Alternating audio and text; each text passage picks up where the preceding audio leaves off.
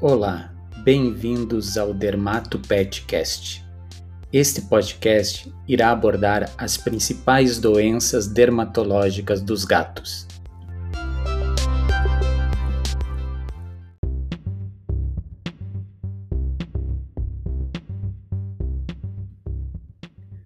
Meu nome é Carlos Eduardo e irei falar sobre a abordagem por padrões para o diagnóstico dermatológico nos gatos.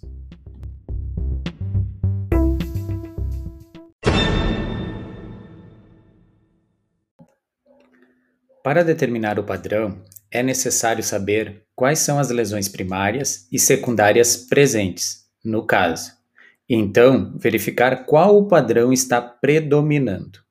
É preciso conhecer bem as lesões primárias e secundárias e então associá-las ao padrão morfológico predominante.